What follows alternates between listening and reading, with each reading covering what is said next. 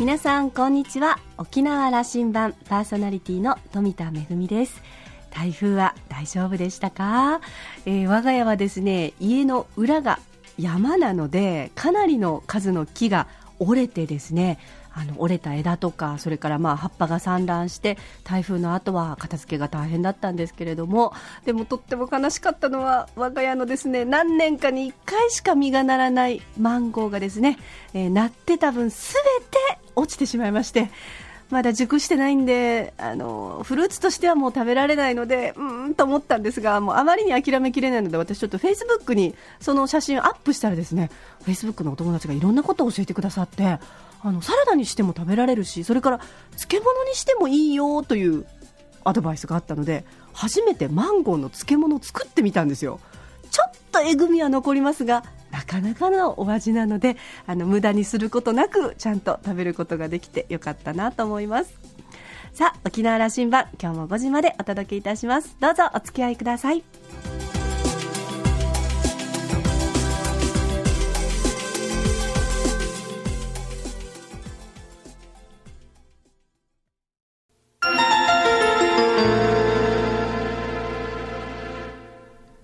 那覇空港のどこかにあると噂のコーラルラウンジ今週は沖縄商工会議所会頭で中部興産株式会社代表取締役会長の荒垣直彦さんとラウンジ常連客で沖縄大学地域研究所特別研究員の島田克也さんとのおしゃべりです。荒垣さんは1947年生まれ中城村のご出身です。製薬大手の大塚製薬の勤務を経て1982年に同社を創業しました。沖縄市で県内各地に10店舗を展開。社員数は120名。物件取扱件数が県内トップ。不動産業を中心にガス事業や通信事業など業務の拡大を行っています。現在は沖縄商工会議所会頭も務めている荒垣さん。そんな荒垣さんに具合姿勢がスタートした沖縄市の今後について商工会議所回答の立場から語っていただいています。さらに衣食住を提供する生活提案企業を目指す中部興産のその経営の思いへについても語っています。それではどうぞ。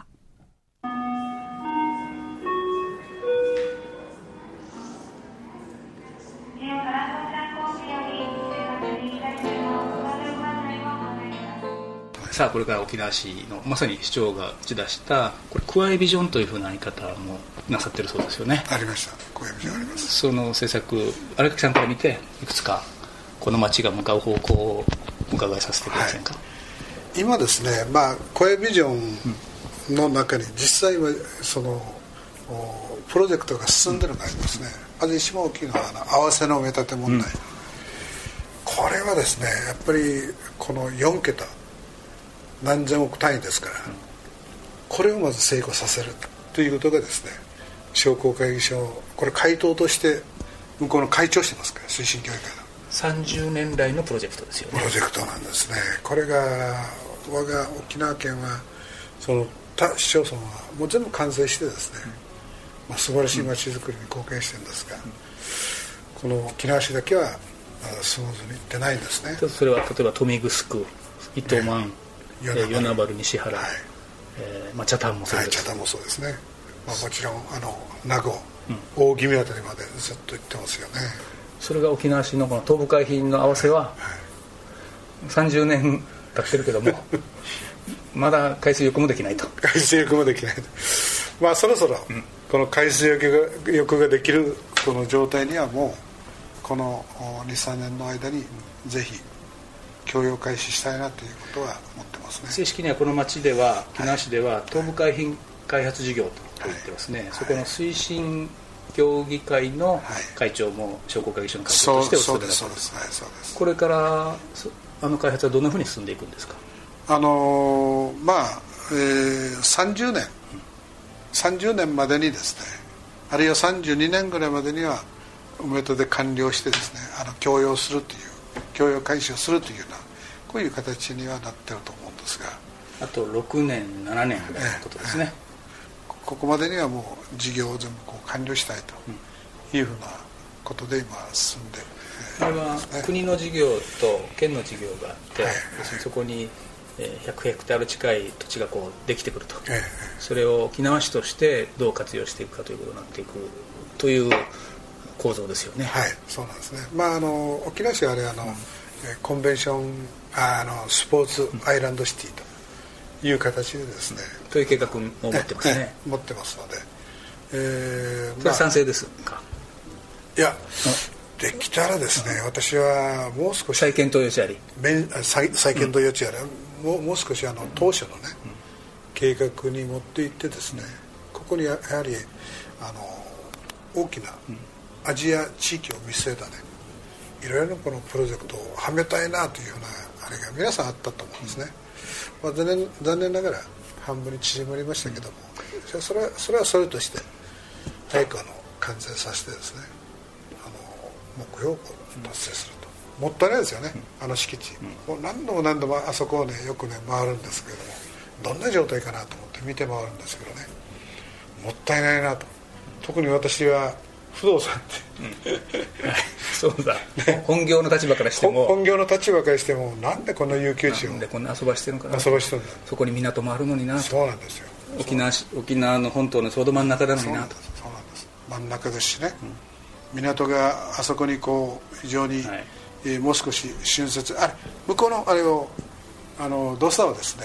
合わせの方に入れるというこういう今その工事ですよね、ね、状況に、えー、状況でこうやったでしょうけどもこれがまああんまりうまく稼働しなかったもんですからね。そうであるでしょ、今の論理はそういうふうに国の制度もきちっと変えさせて、はい、そうすることによって今造成中の沖縄市の東部海浜も、経済的にも有効に活用できる自信がありという意味のことありです。ありです、うん、あります。十分十分それは。その東部海浜に100ヘクタールの土地ができてくると。この使い道これやっぱ問われてきますよ、はい。うん、あのスポーツコンベンションこれもいいでしょう、はい、でしょうけど、はい、具体化していく作業ですね、スポーツコンベンションもしっかり、うん、それからその中にあのホテルの計画がありますよね、沖沖縄市でじゃあその使えるホテル本当にあのコンベンション機能を持ったですねホテルがありますかということなんですよ。残念ながらですね例えば私ども企業一つとってもですよ、えー、まあうちの会社でしたら700名ぐらいのですねあのオーナー会社でやってるんですが、はい。はい、それが隣の町に行っちゃうんですなんで自分のね本社のあるこの町できないのか商工会議所会頭の会社が自分の町で大きな会議ができない。できない。これが問題です、ね、これはこれは確かに大問題ですね。大問題です。大きな問題です回答自らその、引っ張ってこいとよく言われるんですけどもね。大型ホテルこれはしかしあの東部海浜のその開発土地ができるのを待たずしてもそれはやり始めれますよね。え相当、ね、動いておられますえ、うん、いろいろそれはあの候補地というのはこういくつか上がってはいるんですが、しかしあのホテルを作る側から見た時ですよ、作らす側の話じゃなくて作る側から事業者から見た。投資する側、はい、投資する側から見た時にですよ。投資しますかということなんですよ。これが難しいんですよ。ここに場所ありますよ。どうですかって言ってもですね。うんという話にいくつかなってるんです。ここはじゃあ中部興産の会長から見たらまだその環境はこの町は整えきれてないなと。大型ものは呼びきれてないな今の時点では呼びきれてない。まだ、うん、まだ呼びあの場所がない、うん、というあの僕はそう思います沖縄商工会議所回答はあるいはその小座商工会議所回答はやっぱりあの沖縄全県に対してやっぱりこうニュースを提供しなきゃいけないいつも立ち位置にあると思っていていつも大きいことをおっしゃる先輩方がおられたじゃないですか、えー、それこそまさに東部海浜なんかまさにそうだったりしたんだけど、あの時代においてあのこう嘉手納基地をどうするという問題とかね、はい、ぜひ荒垣さんにもねこうあのラジオ聞いてる人がうっと驚く話をしてほしいんですよ、ね、私はね今ずっと言ってるのはですね、うん、そこに民間航空機を下ろしてくれと。嘉手納にね。嘉手納に。4000m 滑走路2本あるから2本あ時々貸してくれと、ええ、あれ1本使ってませんからね、司令官になってもそう言いますしこの前国との会議する機会がありましてねその中でもちょっとずれてるんだけども、うん、私の話は。こういうことをですねぜひそれ言い続けましょうや。いやずっとね言い続けているんですよ。何もまあ私から始まったことじゃなくてその沖縄商工会議所、ね、歴代の回答がですねそれを言い続けてるわけですね。じゃあ事例がないかって言ったらそうじゃないですね。岩国がそうなりましたし三沢がそうなりましたしね。要はみんなの思いとかあるいは力であるとかですね。それをこう結集すればですね実現するんじゃないか私はね実際ね金なから飛行機乗って、あれ軍用機でしたけど、軍用機を乗ってですね三沢に降りてそれから韓国の米軍基地を降りてですねこのトライアングルで帰ってきたんですね。だからこういう景気アメリカたちはそうしてるわけですね自由してるんですよ。極東で。極東でやってるんですよ。なんで私たちにさせないかっていう、那覇空港はあとあれ滑走路もう一本のために7年はかかるんですよねそうですね、はい、まあまあ5年5年と言わ言ってますけどどうでしょう？あの僕は、ね、はいあの仕組み飛んであの一番機が降りてくるまでに7年近くは行くだろうと思っているんですが、はい、あの、はい、インフラ整備しないといけませんからね。あのそれまでどれだけ困ってるかと。沖縄経済にどれだけのダメージあるかと、上空で少し待たされるし、滑走路前で待たされるし、その間は沖縄待てないよと、その間の対処策は便減らすわけにはいきませんので、かつ那覇空港増える増える一方ですから、ね、自衛隊止めろという話も防衛省聞いてくれないでしょうから、であればここに溢れた分から下ろせと、そうなんですよ。で今非常にあの LCC がこう増えてきましたね。で沖縄沖縄の観光観光客を減らさないためにはですね、ジェイスの嘉手納をねこう使ってもあの使わせてもらいたいというふうに僕は言い続けてますよ、うん、そうですね。あのこれ僕沖縄市長もそれ言い出したらどうだという話をしたら少し待とうと言ってましたから。だからこれはねもうあの経済界の代表から言い出してもらって、あの滑走路の一つ手前であのバスでぐるっと回るという話から始めてもいいですから、あの風穴開けましょう。いやいやいや本当にね今まあもう先生おっしゃる通りね僕はねこれずっと言い続けてる思ってますでしょ？言い続けてるんですよこれえーと、これは沖縄商工会議所会頭のこれをもうあの伝統でずっとバトンタッチしていってどっかで風穴開けなきゃいけない。伝統をねもっと強くしてるんです。うん、先輩方はやはりいい発想されたなと。これはねやっぱり後輩の私たちがね。このある財産、うん、ここをこうしっかり使おうっていうねあのそれによってですね僕はこの町も一変するんじゃないかなと思うんですね、で我が沖縄県にとってもいいと思いますよ、うん非常に。思いますね、はい、あの沖縄のへそど真ん中など真ん中ですど真ん中です。で第二滑走路からあの道がずっと小屋の十字路を通って、合わせの下まで今道路を整備してますよね、で港まで降りていく、出来上がってくる港15メートルバースの港ができる、そこには大型船もつく、そしたらこれは完全に臨空都市になれるって、まあ、想像それなさってるわけですよね。おっしゃるであのこの港をですね、大型大型クルーザーを入れようじゃないかという話ですね、だからもう今ほとんどこう那覇の方に行くもんね、那覇が10年前にまだ整備ができてなかった時に仕方なく合わせに来てましたよね。来てたんですよ。来てたんですね。仕方なくても悲しいですけども、ね、実績あるんですよ。いかんでしょうこれ、はい、当たり前のように来てくれと、今那覇港ももうまたいっぱい状態になってきてますから。これはやはりあの、はい、この沖縄のまあ東洋のハワイと、よくおっしゃる人がいますのでね、そのそういう地にしたいなと思います、ね、その絵まで引けた時に、この東部海浜の開発100ヘクタールか200ヘクタールか、その話はすごく具体性を持って人は受け止めると僕は思うんですよね、はいこれはね。ぜひ風呂敷を広げていただきたい。沖縄商工会議所会頭には。いやいや風呂敷はずっと広 広げて伝わってないだけですか？協議会会長とし協議会会長として、はい、あの肉までやるべきだと、いうことをずっと言い続けてますしで年に1回その国県の方に要請をかけてますのであのそれは必ずそこに加えていくということはそれはその嘉手納ということも含めてね。含めて。そうするとあのこう意味を持ってくるというかあの具体性を持ってくると。ちょうどいいところでした。ちょうどいい。ところでしたところ。いやまあ沖縄県の場合はですねやはりあの青い空青い海で俗にこう言われたんですがこの青い空青い海はですねこれやっぱり人が作れないもの自然のものですからやっぱりこの神様が与えた大きな財産だろうと思うんですね。でそこ底割れして、えー、気候的な本当にこの真夏の海、あのあるいはこのブルーの海ですね。最近あのケラマブルーってあの、あるコマーシャルがね非常にありましてこれ本土の人にも非常にこれが行き渡りつつありましてねケラマブルーって何だって言ってですねまああの映像はインパクトありますよね。インパクトありますね、まあ、ビール会社よく考えたなと思ってですね。中部興産もいい CM してますよね。中部興産失礼しました。いいですいいです。中部興産とかね、はい、あれはね実はね私が最後考えましたね、ちょっとちょっとあのあのモデルの女の子をね首を下ろして手を上げさせなさいって言うんですね、非常にあのああいうのを見たら面白いなちゃんと記憶残ってきてだから鉱山の町からスタートした千部興さんがこれ沖縄本島全域に展開も全域にも展開しても完了しましたな展開は、はい、どんなその特に若手社員に社員教育を会長からすると目としてますか？あ私はやはりあのまずお客様の身になるお客様の身になって考えきれる社員ですね。スタッフですね。そうじゃなければダメなんだと。どんな商売してもこれが基本基本中の基本であって。でそこからこうお客様の身になればですね当然それが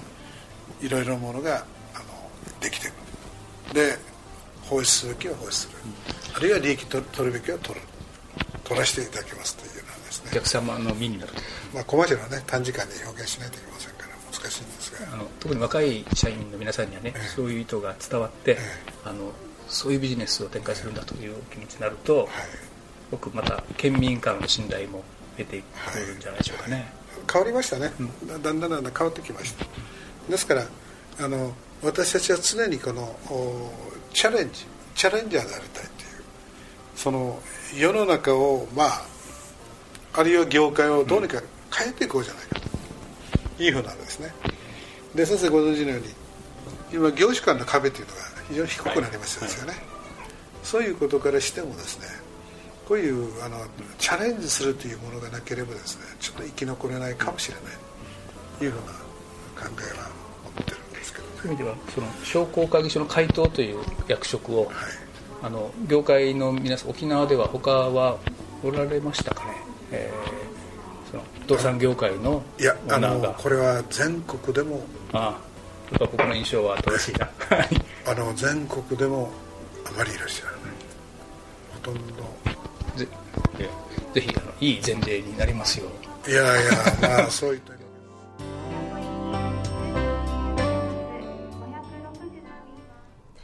え、島田さんも沖縄市に対しては並々ならぬ、まあ、情熱を持った方ですので、今回のね、お話も熱が入っておりましたけれども、えー、島田さんお話を終えて、えー、荒垣さんは、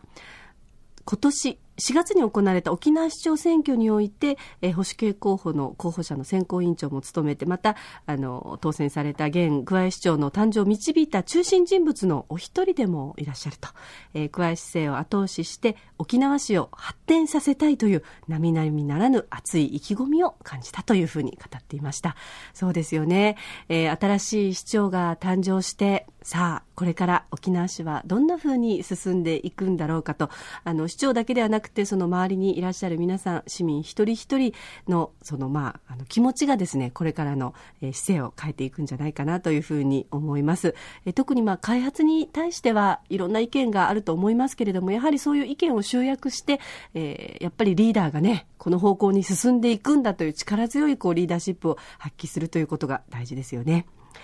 今週のコーラルラウンジは沖縄商工会議所会頭で中部興産株式会社代表取締役会長の荒垣直彦さんとラウンジ常連客島田克也さんとのおしゃべりでした。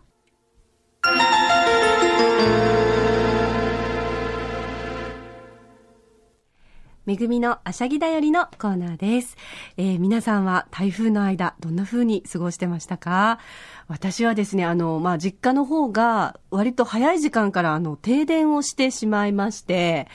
えー、だったので、久しぶりにあの、ろうそく生活というのを あの、体験したんですけれども、でも本当にその時に電気のありがたさというのを感じましたね。例えば、えー、ちょっと廊下を移動したいと。とか、ご飯を食べたいので、と思っても、あ、そうだ、電気がないから、炊飯器がないから、ご飯炊けないじゃないか。どうしよう、もう平屋ちしかないなとかですね。あの、本当にこう普段、あの、電気がある生活に慣れてしまって、えー、本当にろうそくの明かりだけで、およそ私は半日過ごしたんですけれども、あ、こんなに生活が変わってしまうんだなというふうに、まあ、電気のありがたさを感じた反面ですね、あの、一方で、あの、ちょっとまあ、あの、ね、パソコンで本当は仕事してたんですけども、まあ、あの、何時間かで電源も切れてしまったので、仕事もできなくなってしまったので、しょうがないので、あの、ずっとこう、ろうそくの明かりでですね、本を読んでいたんですね。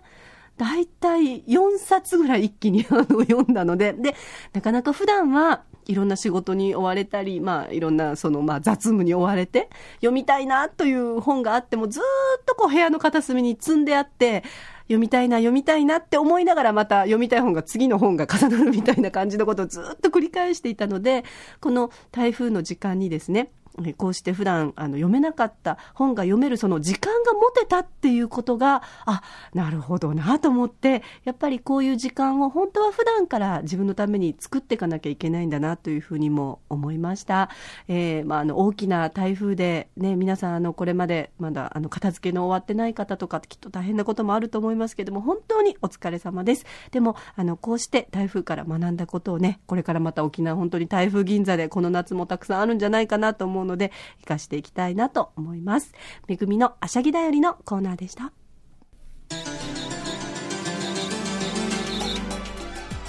沖縄羅針盤の過去の放送を聞きたいというあなた大丈夫ですポッドキャストでいつでもお楽しみいただけますよラジオ沖縄もしくは沖縄羅針盤と検索してホームページをチェックしてみてください